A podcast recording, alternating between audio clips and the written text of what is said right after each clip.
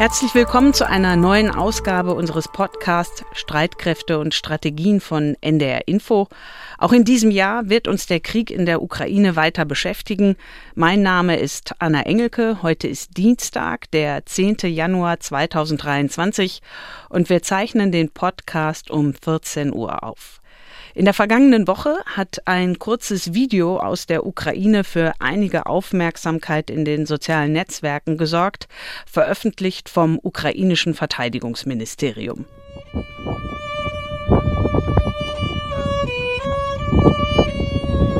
Es ist ein ukrainischer Soldat, der da Geige spielt. Der Wind pfeift, er steht in Flecktarn auf einem Berg von Schutt oberhalb des Flusses Donetsk in der ostukrainischen Stadt Isium in der Region Kharkiv. Bis September besetzt von russischen Truppen. Der Soldat ist der 23-jährige Mossoy Bondarenko, eigentlich ein Musiker. Der kurze Film ist vielfach im Netz geteilt worden. Das Bedürfnis, auch mal etwas anderes aus dem Kriegsgebiet zu sehen, ist offenbar groß. Der Krieg in der Ukraine er wird uns in diesem Podcast ausführlich beschäftigen.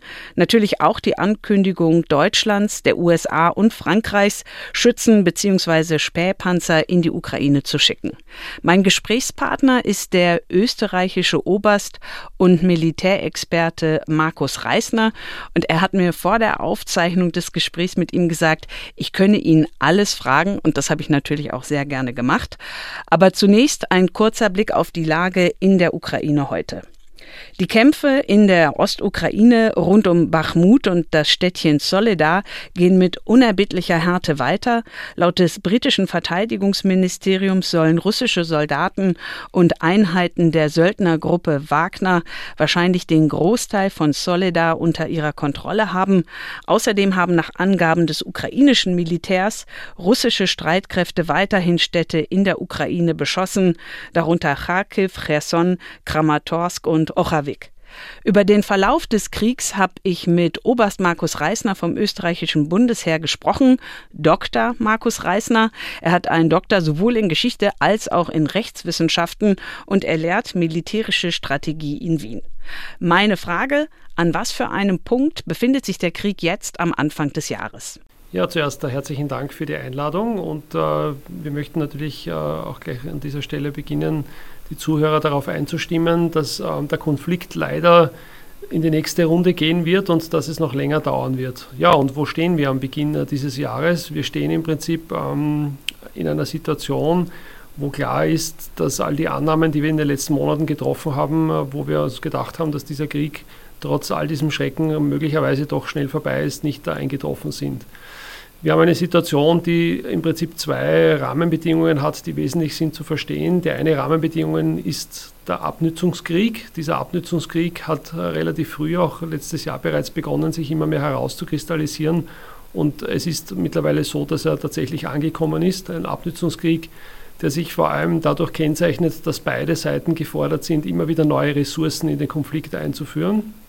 Und die zweite Rahmenbedingung die wir sehen, ist, dass es beiden Konfliktparteien nicht gelingt, tatsächlich ein entscheidendes Ereignis herbeizuführen. Man muss das ein bisschen verstehen wie einen Boxkampf. Wir haben also Runde nach Runde. Wir haben also hier auf der einen Seite die Ukraine, die einige Runden nach Punkten gewonnen hat, aber es fehlt immer noch das K.O., das quasi diesen Boxkampf oder diese Auseinandersetzung tatsächlich zu einem Ende führen würde. Und wenn Sie auf die Zeit jetzt seit dem 24. Februar gucken, was war denn für Sie bisher in diesem Krieg besonders bemerkenswert? Ja, bemerkenswert war, dass unisono am Beginn des Konflikts äh, viele Experten davon überzeugt waren, dass die Ukraine nicht lange diesen Konflikt durchhalten kann.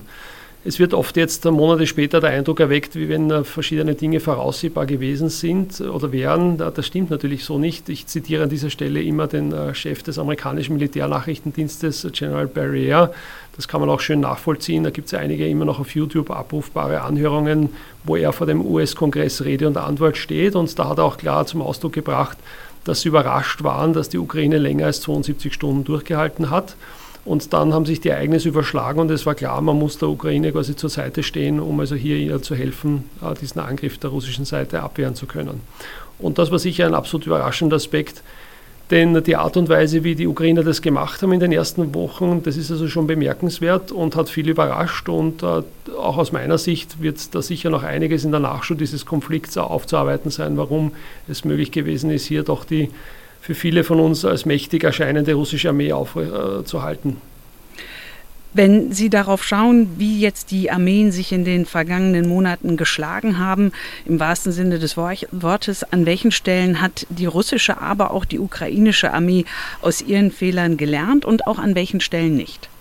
Ja, beginnen wir mit der russischen Seite. Äh, die russische Seite hat nach dem Schockmoment äh, des Angriffes auf die Ukraine und dem Abwehrerfolg der äh, der ukrainischen Streitkräfte erkannt, dass die Taktik und äh, Gefechtstechnik, die sie angewandt hat, so nicht mehr weiter verfolgbar ist. Was hat Russland getan? Es hat quasi äh, eine völlige Strategieänderung durchgeführt hinsichtlich des Einsatzes seiner Landstreitkräfte. Und das hat man dann in der zweiten Phase gesehen, wo man dann sehr langsam vormarschiert ist und mit dem ähm, Fähigkeiten versucht hat, eine Entscheidung herbeizuführen, wo man stark war. Und das ist der Einsatz von massiver Artillerie. Das waren dann die Schlachten auch im Sommer, wo man nicht wusste, kann die Ukraine das schaffen oder nicht. Und bei der Ukraine, wo sagen Sie, da waren Fehler und da hat die ukrainische Armee gelernt? Die ukrainische Seite hat eigentlich sehr viel richtig gemacht. Wenn es mir erlaubt ist, würde ich auf folgende Fehler ansprechen. Die ukrainische Seite hat am Beginn sehr erfolgreich auf der Gefechtstechnik-taktischen Ebene, aber auch auf der operativen Ebene tatsächlich funktioniert. Es hat diese Erfolge erzielt bei Kiew, bei Kharkiv und dann auch in weiterer Folge bei Kherson. Aber das Problem war, dass die ukrainische Seite hinsichtlich einer möglichen Einsatzführung der Russen auf der strategischen Ebene, nämlich dem Angriff quasi mit Marschflugkörpern, ballistischen Raketen und Drohnen auf die Infrastruktur des Landes, sich in dieser Sommerphase zu wenig vorbereitet hat. Und vorbereitet äh, hätte sie sich dann, wenn sie natürlich einerseits zu den schweren Waffen, die sie gefordert hat, aus dem Westen auch gefordert hätte, bereits damals das äh, Herbeiführen von einer entsprechenden Überlegenheit der Abwehrsysteme im Hinblick auf äh, dem Schutz der kritischen Infrastruktur, denn die eigenen Systeme waren zu einem gewissen Maße verbraucht. Das ist den Russen entgegen aller Meinung am Beginn äh, tatsächlich gelungen. Da gibt es also auch einige gute Ausarbeitungen äh, mittlerweile zu diesem Thema. Aber man hätte viel früher müssen Fliegerabwehr fordern. Und das hat die Ukraine dann im Oktober eingeholt, wie die Russen dann begonnen haben, tatsächlich die kritische Infrastruktur anzugreifen. Da würde die Ukraine immer sagen, wir haben es ja gefordert, aber wir haben es aus dem Westen nicht bekommen. Ne? Ja, das Problem war, die Ukraine war immer nacheilend. Ja, ich habe äh, schon kurz erwähnt, man, als Beispiel der Landstreitkräfte, die Ukraine hatte am Beginn des Krieges die stärksten Landstreitkräfte Europas. Also nehmen wir nur eine Zahl, ca. 2400 Panzer und Kampfschützenpanzer. Diese Zahl war im Prinzip im Sommer mehr oder weniger verbraucht durch das Eintreffen der schweren Waffen aus Europa. Das waren noch einmal ca. 1400 Panzer und Schützenpanzer. Ist es dann gelungen, quasi wieder in die Offensive zu gehen. Auch das ist jetzt mittlerweile signifikant verbraucht und darum hat jetzt der Generalchefchef der Ukraine, Saluschny, gefordert, ich brauche noch einmal 300 Panzer, noch einmal 600 bis 700 Kampfschützenpanzer, noch einmal 500 Artilleriesysteme, damit ich wieder in die Offensive gehen kann. Das heißt, die ukrainischen Landstreitkräfte müssen jetzt eigentlich fast zum dritten Mal wieder aufgestellt werden und das zeigt, wie hoch dieser Verbrauch ist, der quasi hier tatsächlich passiert in den Kämpfen. Seit vergangener Woche ist jetzt ja klar, die Ukraine bekommt mehr Unterstützung aus dem Westen. Deutschland, Frankreich und die USA haben ja angekündigt, Schützen und Aufklärungspanzer westlicher Bauart zu schicken. Ne, Deutschland und die USA zudem jeweils ein System der Flugabwehrrakete Patriot. Halten Sie diese Ankündigung für einen Einschnitt in der Art und Weise, äh, wie die westlichen Staaten die Ukraine unterstützen und auch für wesentlich, was den Kriegsverlauf angeht? Nun, eines hat sich ganz klar gezeigt, dass äh, die Lieferung von schweren Waffen der Ukraine wesentlich äh, geholfen haben, quasi diesen Konflikt bis jetzt in dieser Art und Weise zu führen. Das Problem ist nur, und das ist für uns fast unvorstellbar, weil wir einfach in diesen Kategorien schon lange nicht mehr gelernt haben äh, zu denken oder quasi es auch äh, hinter uns gelassen glaubten, dass wir hier einen Krieg haben, der alles verschlingend Ressourcen konsumiert, die wir so nicht äh, uns gedacht haben. Also zum Beispiel im Sommer wurden am Tag von beiden Seiten ca. 80.000 Artilleriegranaten verschossen, 60.000 von der russischen, 20.000 von der ukrainischen. Das sind also unglaubliche Mengen. Da sind Millionen von Artilleriegranaten bereits jetzt äh, verschossen worden. Und wenn man sich jetzt noch einmal ansieht, die Zahlen, die gefordert werden von der Ukraine, dann sieht man natürlich, dass es hier eine klare Ablage gibt zwischen dem, was gefordert wird und dem, was geliefert wird. Das erkennen wir zum Beispiel jetzt auch, wenn wir uns die Zahlen der Kampfschützenpanzer anschauen. Also wir haben jetzt knapp die Zusage von 50 Stück Bradley aus den USA, 40 Stück Marder, die noch dazu aus den Bundeswehrbeständen offensichtlich kommen müssen, die geliefert werden. Das sind knapp 90. 90 ist nicht die Zahl, die gefordert wird, nämlich diese 600 bis 700 Kampfschützenpanzer.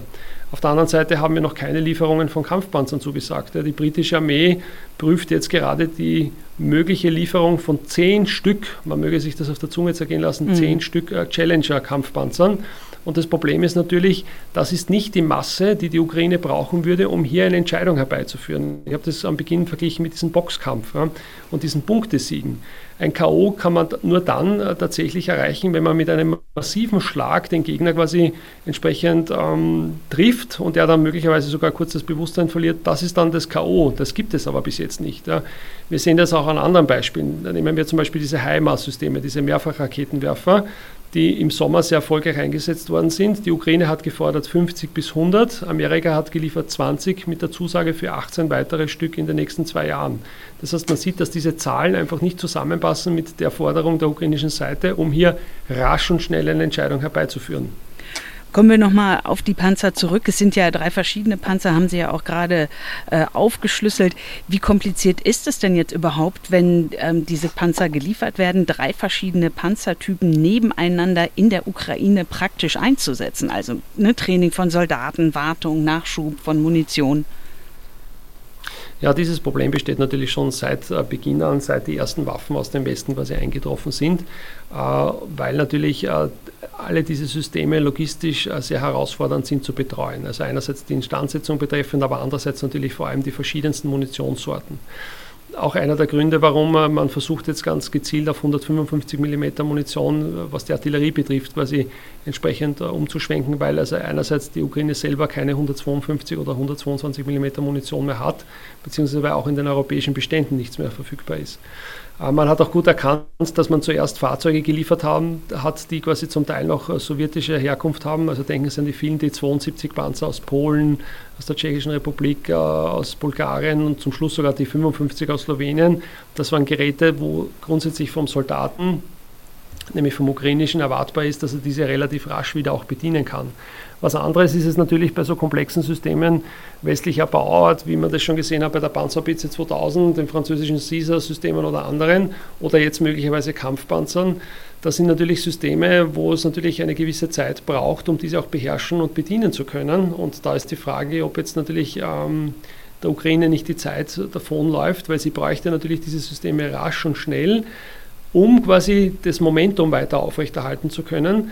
Denn es geht vor allem um das Momentum. Man darf also die Russen nicht zur Ruhe kommen lassen. Wenn sie zur Ruhe kommen, dann können sie sich konsolidieren. Das tun sie jetzt auch gerade und konsolidieren bedeutet ein Eingraben. Und dann haben wir natürlich klar den Vorteil beim Verteidiger. Aus militärischer Sicht sagt man, im Angriff braucht man mindestens eine dreifache Überlegenheit gegenüber dem Verteidiger wenn dieser eingegraben ist, sogar vierfach oder im urbanen Raum sogar achtfach. Und das äh, lässt natürlich erkennen, dass es quasi von Woche zu Woche, von Monat zu Monat schwieriger wird für die Ukraine. Wenn die Russen es schaffen, können sich in den besetzten Gebieten entsprechend auf einen langen, hinhaltenden Kampf einzurichten. Für wie notwendig halten Sie es denn, dass der Westen, also auch Deutschland, den ukrainischen Streitkräften auch Kampfpanzer zur Verfügung stellt? Nun, nur die Lieferung von Schützenpanzern, das wäre so wie wenn sie Nägel liefern würden ohne Hammer. Sie müssen verstehen, das Militär ist ein sehr komplexes System, das quasi nur dann perfekt funktionieren kann, wenn alle Teilsysteme arbeiten. Also ne, stellen Sie sich vor, eine Uhr kann nur dann die Zeit exakt und genau anzeigen, wenn alle ihre Rädchen, Federn, Schrauben zusammenspielen.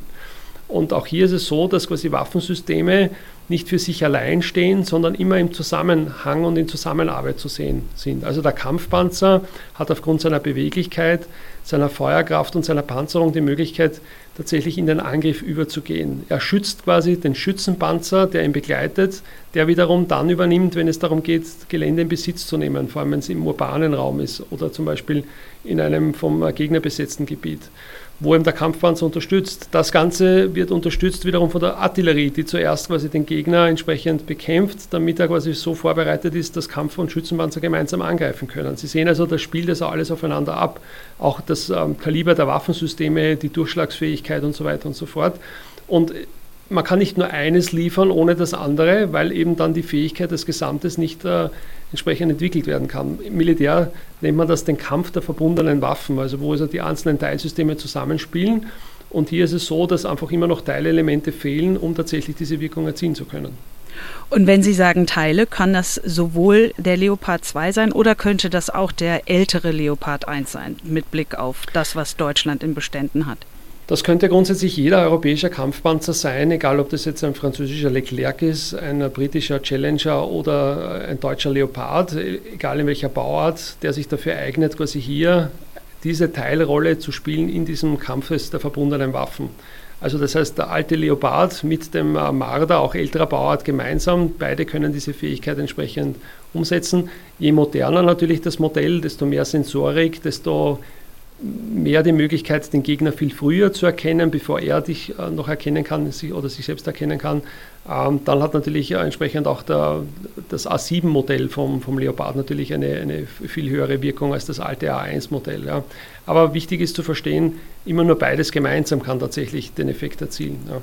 Erwarten Sie das eigentlich, dass das jetzt bald kommt? Noch diese Ankündigung? Die deutsche Seite hält sich da an der Stelle gerade mit der Frage nach Kampfpanzern, zumindest von der Bundesregierungsseite, ja sehr zurück. Die Grünen, Teil der Koalition, fordern das, die FDP auch, aber äh, der Kanzler scheint da noch nicht so weit zu sein. Ja, es ist ein bisschen ein Reden um den heißen Brei und, und, und keiner will quasi die Kohlen aus dem Feuer holen, so ungefähr. Das heißt, der eine wartet auf den anderen oder redet sich auf den anderen aus. Europa und Amerika müssen sich durchringen und sagen, jawohl, wir sind also bereit, das auch zu tun oder nicht. Man könnte zum Beispiel ähm, die russische Satellitennavigation stören oder zerstören. Die USA könnte das, dann würde kein einziger diese Systeme treffen. Auch das passiert nicht, weil offensichtlich Russland kommuniziert hat, äh, das wäre die rote Linie. Und äh, das nächste Beispiel ist zum Beispiel die, die Lieferung von weitreichenden Raketen diesen Atacams mit 300 Kilometer, auch das wurde bis jetzt abgelehnt.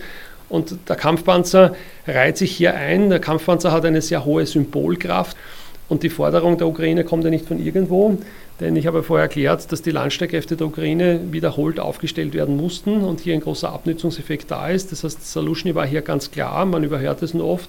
Wenn ihr wollt, dass wir wieder in die Offensive gehen, dann brauchen wir diese Ausstattung, sonst können wir das nicht schaffen.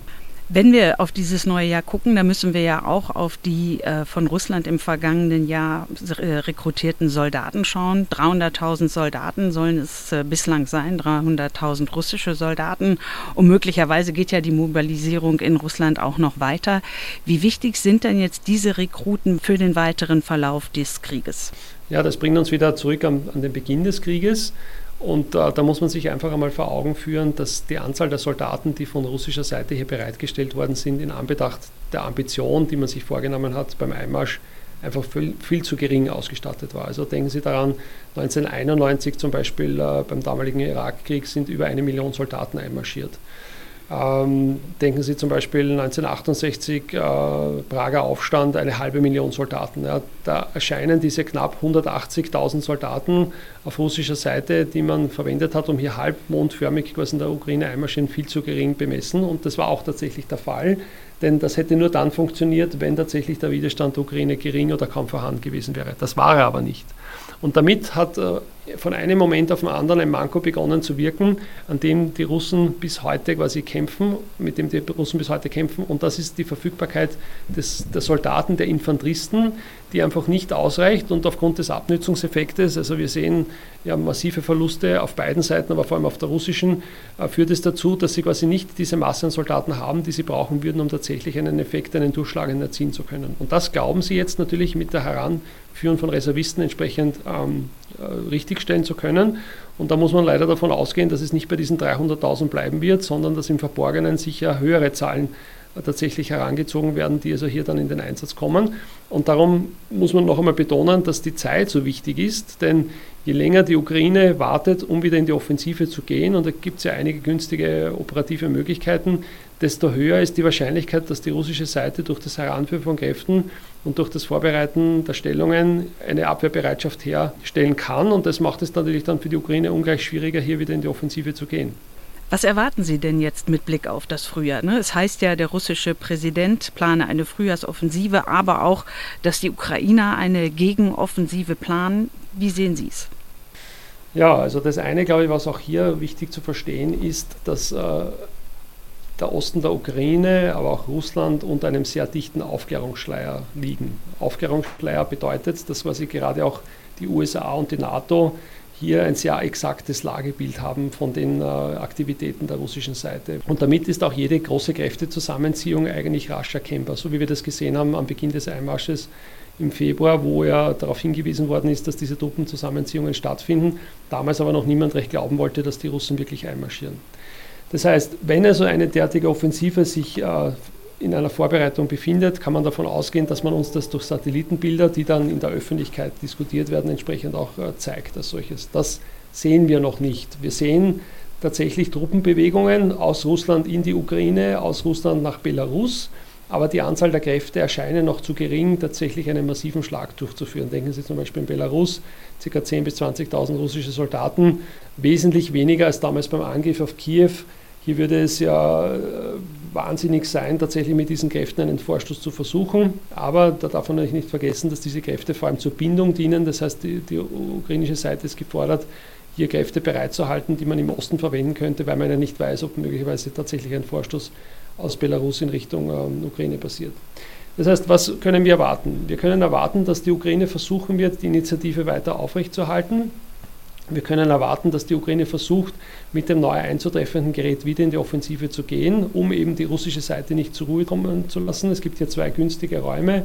Einerseits bei Kharkiv Richtung Osten, bei Kremina, aber andererseits vor allem bei Saporoschia über Militopol in Richtung Süden. Das wäre eigentlich die vorteilhaftere für die Ukraine, weil damit könnte man theoretisch bei Erreichen des Asowschen Meeres und bei der Zerstörung oder Beschädigung der Brücke über die Straße von Kertsch tatsächlich die russischen Kräfte in, auf der Krim, bei Kherson und Saporoschia abschneiden. Damit wären die Russen also mit ganz anderen Sorgen beschäftigt, als quasi den Angriff in Donbass fortzuführen. Das hängt aber natürlich sehr davon ab, ob A, die Ukraine ausreichend Reserven hat, beziehungsweise ob das Gerät rechtzeitig hereinkommt. Die russische Seite hingegen versucht, das gewonnene Gelände zu halten, die besetzten Gebiete, gräbt sich dort ein. Wir sehen also umfangreiche äh, Maßnahmen quasi zur Verstärkung von Stellungen, vom Stellungsausbau und versucht quasi zusätzlich Kräfte heranzuholen, um sich in eine entsprechend bessere Situation zu bringen. Und dann im Frühjahr wird man schauen, wie stehen beide Seiten also die Russen werden schauen, wie stehen die Ukrainer, vor allem nach unseren aus russischer Sicht äh, strategischen Angriffen auf die kritische Infrastruktur. Hat das bereits den erwünschten Erfolg, den wir uns erhofft haben? Ist die Bevölkerung vielleicht bereits äh, beginnend einer gewissen Opposition zum äh, Präsidenten oder nicht? Und darauf basierend werden sie dann ihre nächsten Schritte setzen. Die ukrainische Seite hingegen wird versuchen, das Momentum aufrechtzuerhalten, weiter in der Offensive zu bleiben und quasi vor allem zu versuchen, den Westen davon zu überzeugen, dass es Sinn macht, sie zu unterstützen, damit man in der Lage ist, diesen Krieg länger und, äh, führen zu können, mit dem nach wie vor Maximalziel, und das ist die Eroberung quasi aller Gebiete, also die Rückeroberung aller Gebiete, inklusive sogar der Krim. Aus Ihrer Sicht wird 2023 äh, das entscheidende Jahr für den Krieg Russlands gegen die Ukraine? Ja, die Kriegsgeschichte hat uns in den letzten Jahrhunderten immer wieder gezeigt, dass es Momente gibt, die der Historiker dann als solches benannt hat, aber die in der Situation selber sehr schwer vorausschaubar waren. Es gibt auch immer wieder diesen, diesen Vergleich äh, oder immer wieder den Umstand, dass man auf den sogenannten schwarzen Schwan hinweist, der den äh, Sir Karl Popper damals beschrieben hat, quasi als ein Ereignis, das dann eintritt und so nicht voraussehbar war. Ja, aus äh, jetzt rein militärischer Sicht ja, ist ein Abnutzungskrieg davon geprägt, dass es so lange dauert, bis beide Seiten entweder keine Ressourcen mehr zur Verfügung haben, die es ihnen möglich macht, den Krieg zu führen, oder quasi es tatsächlich äh, dazu kommt, dass ein Ereignis eintritt, äh, dass die andere Seite derart in die Enge treibt, dass ähm, es auch nicht in der Lage ist, diesen Krieg weiterzuführen. Und das sehen wir zurzeit nicht. Wir sehen also, dass der Krieg weiter fortgeführt wird. Historisch erlaube ich mir da sogar oft einen Vergleich äh, mit dem Ersten Weltkrieg. Natürlich, die Rahmenbedingungen waren ganz andere, das ist völlig logisch, aber nur ein bisschen um das Stimmungsbild nachzuzeichnen. Wir haben also das Jahr 1914, wir haben den Schock und zum Teil auch die Euphorie des beginnenden Krieges. Man hat sich sehr viele Dinge vorgestellt, die dann so kommen äh, sollten, aber das ist nicht eingetroffen und dann kam das Jahr 1915 und das Jahr 1915, das war das Jahr der Ernüchterung, wo man nämlich dann festgestellt hat, dass viele Dinge eben nicht so gekommen sind, wie man geglaubt hat. Und man möge mir erlauben, der Vergleich ist ein bisschen so, dass wir jetzt gerade im Jahr 1915 angekommen sind, weil wir nämlich feststellen, dass die Dinge, ob das jetzt die Sanktionen gegen Russland sind oder das Zusammenbrechen der russischen Armee, eben nicht so eingetroffen sind, wie wir geglaubt haben. Auf der anderen Seite natürlich dieselbe Situation auch bei den Russen, die davon überrascht waren, wie die Ukrainer gekämpft haben. Das heißt, der Konflikt wird weitergehen. Wir werden also in diesem Boxkampf die nächsten Runden sehen und solange es dieses K.O. nicht gibt, äh, wird es leider tatsächlich noch dazu kommen, dass es so wir noch viele schreckliche Ereignisse wahrscheinlich in den Medien diskutieren werden. Es wäre zu hoffen, dass der Abnützungseffekt so weit eintritt, dass zumindest ähm, ab einem gewissen Zeitpunkt es wieder möglich ist, Verhandlungen zu führen. Verhandlungen werden jetzt zum Teil immer noch kategorisch ausgeschlossen. Dass im Hintergrund einiges läuft, davon bin ich überzeugt. Denken Sie an die Gefangenenaustausche, denken Sie zum Beispiel auch an die Situation bei Casson mit diesem Abzug.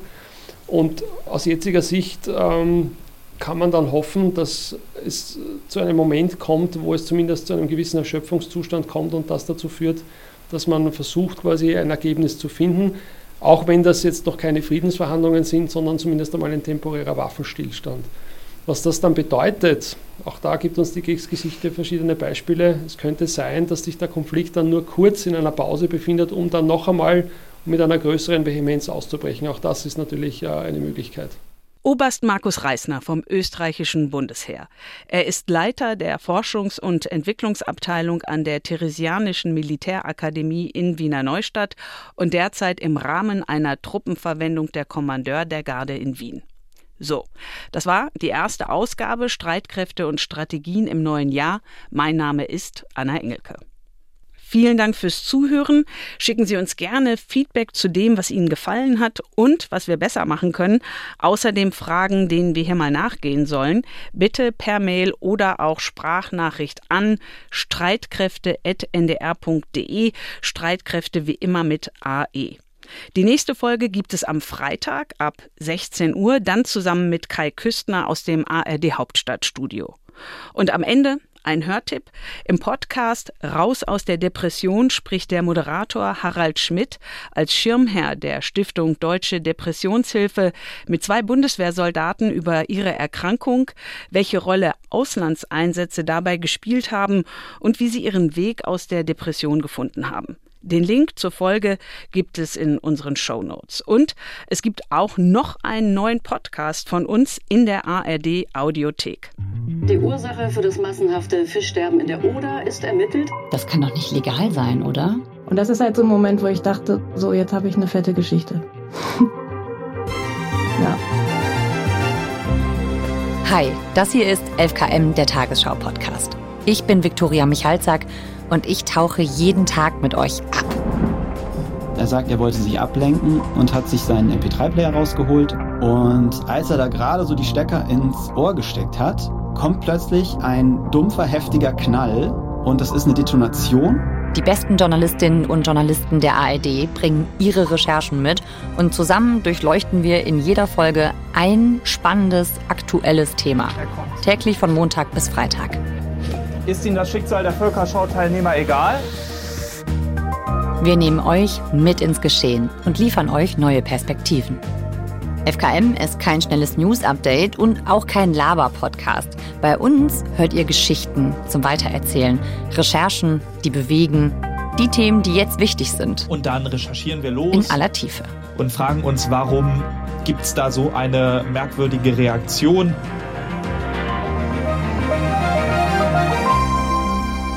Ich freue mich auf euch. Täglich von Montag bis Freitag. 11 km, der Tagesschau-Podcast. Ein Thema in aller Tiefe.